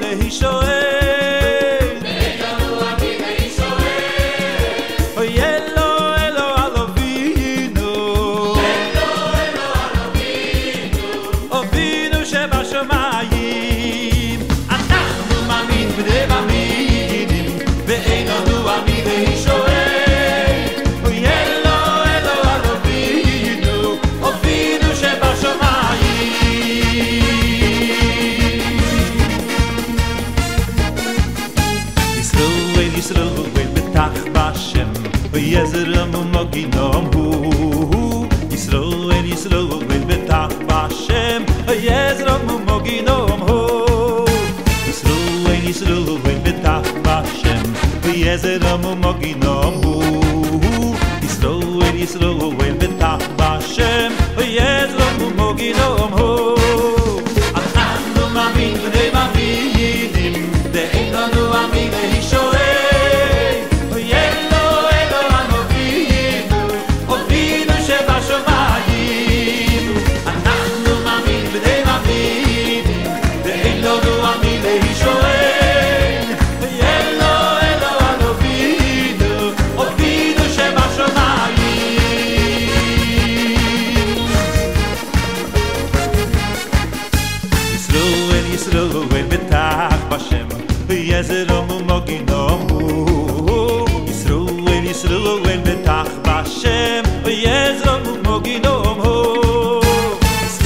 Yisrael Uvoin betach Hashem. Vezer omu mogin omu Yisrael Uvoin Yisrael Uvoin betach Hashem. Vezer omu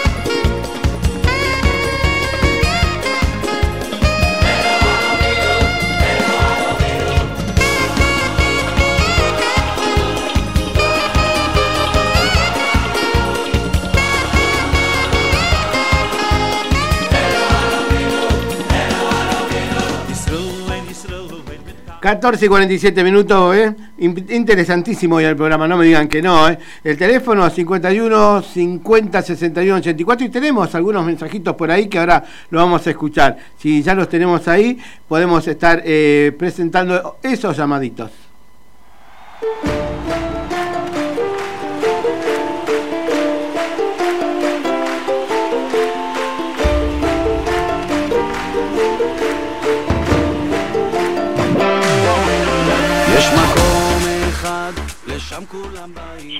Top, soy Silvia de Almagro. Bueno, me encantó el video con el que comenzaron el programa hoy, las palabras del rabino Abraham, eh, y me siento muy triste que mañana se cumplen seis años de la muerte de Nishman, y es un país donde no hay justicia, no hay justicia, lamentablemente. Bueno, Shabua Top. Hola, yo soy Priscila de Paternal Yo siempre los escucho los domingos, pero muy pocas veces les dejo mensajes porque me gusta escucharlos.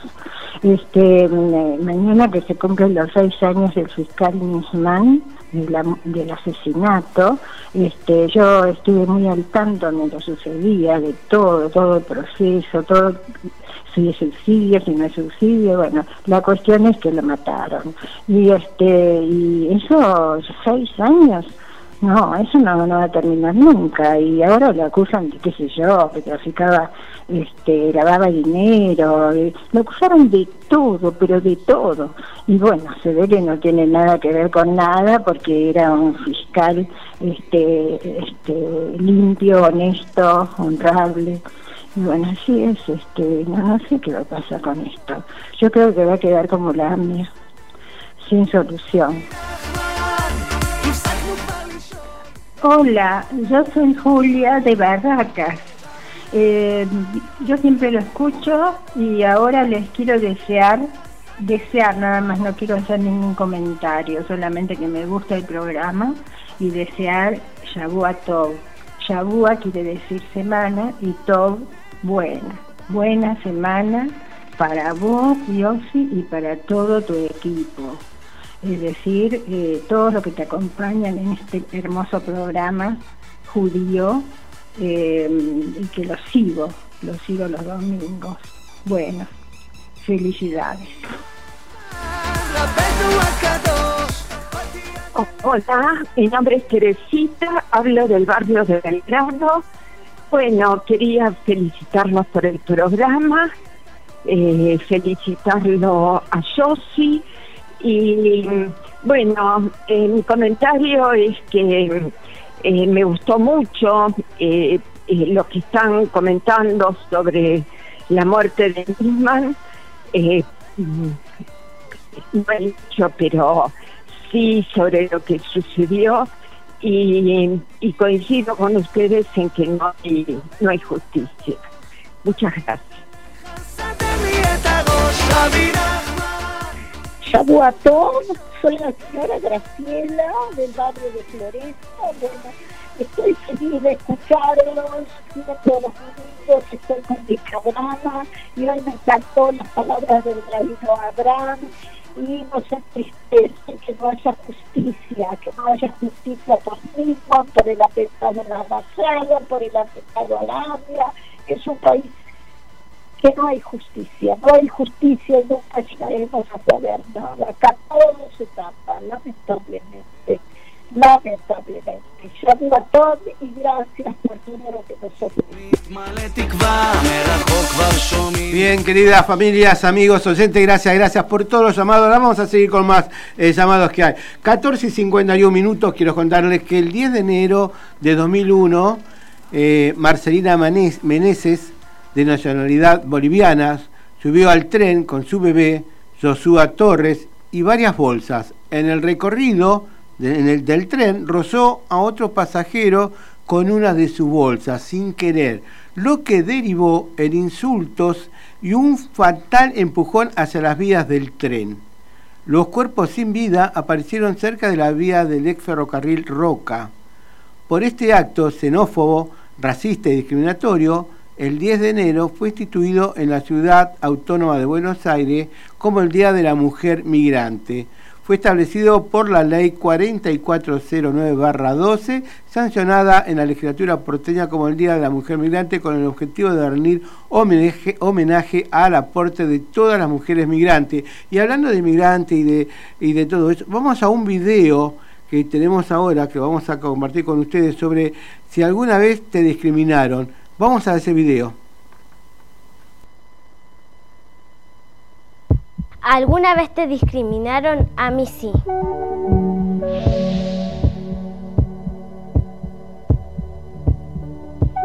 El 5 de octubre de 1935, 28 instituciones fundaron la DAIA con el claro objetivo de conformar la representación política de la comunidad judía argentina para luchar contra el antisemitismo y toda forma de discriminación, proteger los derechos humanos y velar por la seguridad de sus integrantes e instituciones.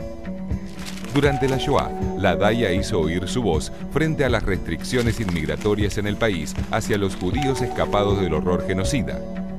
Las prácticas discriminatorias en la Argentina fueron de la mano del desarrollo de su historia nacional, moldeando la cultura, la educación, sus modos de relacionarse y sus organizaciones públicas y privadas, negando por efecto de prejuicios y estereotipos el acceso a la igualdad de oportunidades. Durante milenios, el pueblo judío continúa padeciendo la judiofobia, un odio que a lo largo de la historia fue adoptando distintos ropajes, desde la acusación de deicidio, la explotación económica, la conspiración, la impureza racial, el negacionismo de la Shoah, hasta llegar a disfrazarse de antisionismo. Nosotros entendemos que es un país altamente discriminador porque su matriz cultural, su matriz eh, en su formación como nación fue así, discriminadora y excluyente. El que cae en la discriminación porque recibió un estereotipo y está gobernado por el estereotipo y aquel que gobierna el estereotipo del otro. Es anormal a todo como yo, las personas como yo que son de piel de tez morena o porque tenemos un tono diferente o por nuestros apellidos. Siempre alguien que te ve distinto y te lo marca todo el tiempo, te lo marca. Entonces, si sos paraguayo eh, es distinto, si sos judío es distinto, si sos homosexual es distinto. Entonces, lo marcan. Y lo marca por ahí el que se siente que es el normal. Entonces, ¿qué es la discriminación? Distinguir y excluir al otro restringir basándose en motivos étnicos, de género, nacionalidad, aspecto, preferencias sexuales u opiniones políticas con el fin de despreciar. Siempre existió una negación y una invisibilización hacia nuestro colectivo. De hecho, podemos ver desde la Constitución Nacional que siempre fuimos tratados como eh, salvajes. Una Argentina sin discriminación y sin racismo eh, se construye a partir fundamentalmente de la educación, en primer lugar de la educación de los ciudadanos, pero también a partir de políticas públicas desde el Estado. Hay una responsabilidad compartida. Se discrimina a todo lo que es distinto. Eh, todo lo que parezca distinto de uno es, es para discriminar. El que tolera soporta al otro que es distinto, inferior, diferente. El prejuicio consiste en juzgar sin tener el suficiente conocimiento, apoyándose en estereotipos, simplificando excesivamente a un grupo sin tener en cuenta las diferencias individuales. En mi caso personal, en un grupo de trabajo eh, recibí una de, una de estas redes sociales un ataque de antisemitismo eh, procedente de una compañera mía hay situaciones, eh, por lo menos más en mi niñez, que fueron las que marcaron en mi vida, por lo menos hasta el día de hoy, sobre el trato eh, diferente eh, y doloroso que viví. Si en un kiosco de la ciudad de Buenos Aires pues, se sucede un robo, si ese robo se, se, sospecha que fue cometido por gitanos, se forma una comisión para salir a buscarlos. En el profesorado eh, el que se enteraba que yo era de la villa ya me miraba distinto. El caso de una señora argentina negra que fue detenida en el aeropuerto de Ceiza en el año 2002 y la acusaron de tener un pasaporte falso. Y la explicación fue, usted no puede ser negra y argentina. Y la metieron presa hasta que aclararon la situación, entre comillas, porque fue una burrada. Pero en realidad son muchísimos los casos, aunque pareciera que no, hay actos racistas todos los días. Íntimamente convencida del valor de la diversidad cultural, la DAIA capacita sobre la temática, participa en foros y en marcos que promueven la inclusión. Además, denuncia públicamente todo caso de antisemitismo y discriminación que se registra en el país. El trabajo que hace la DAIA en su lucha contra la discriminación creo que es muy valorable y ayuda a concientizar a un montón de gente que no está en el tema o que no se preocupa por la discriminación. El trabajo de la DAI ha sido fundamental porque nos dio o nos permitió un instrumento, una vía para difundir también nuestra problemática junto con la de las que la DAIA ya venía promoviendo. Habría que valorar el trabajo de la DAIA y ponderarlo en su lucha contra la discriminación porque están muy atentos, presentan eh, respuesta frente a ese tipo de agresiones y eso me parece muy positivo. A las autoridades de la DAIA les diría que eh, agradezco muchísimo lo que están haciendo, que es muy importante. Desde mi, mi organización nosotros valoramos mucho el trabajo que viene haciendo la DAIA en lo que es la inclusión de los colectivos. En el marco del Día de la Diversidad Cultural, la DAIA ratifica su compromiso de valorar la existencia de múltiples comunidades, confesiones, culturas y costumbres de la Argentina y el mundo, conviviendo dignamente y en paz. Construyamos junto a la DAIA una Argentina sin antisemitismo y sin ningún tipo de discriminación.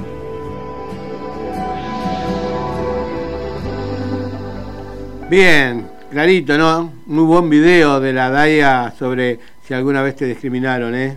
Está muy bueno. Bueno, queridos amigos, vecinos de Boedo, piden que se haga una consulta popular por el estadio de San Lorenzo. Siguen bregando los vecinos de Boedo para que no se construyan el estadio de San Lorenzo ahí. Todavía falta en la legislatura votar la segunda lectura, así que están desesperados para que no se construya el estadio de San Lorenzo ahí en Avenida La Plata 1600. Legisladores celebraron la producción de un suero equino de combate al COVID.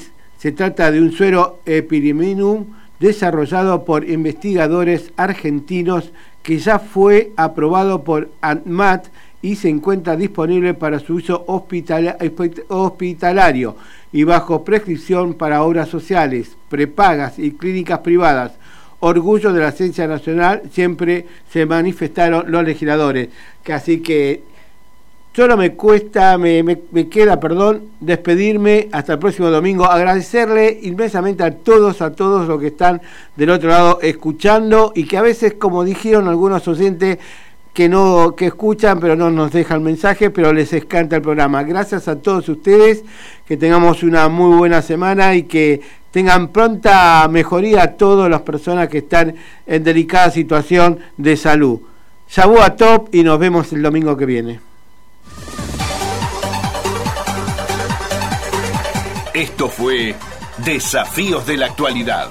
Unida y vuelta entre todos. Desafíos de la Actualidad un espacio sin fronteras.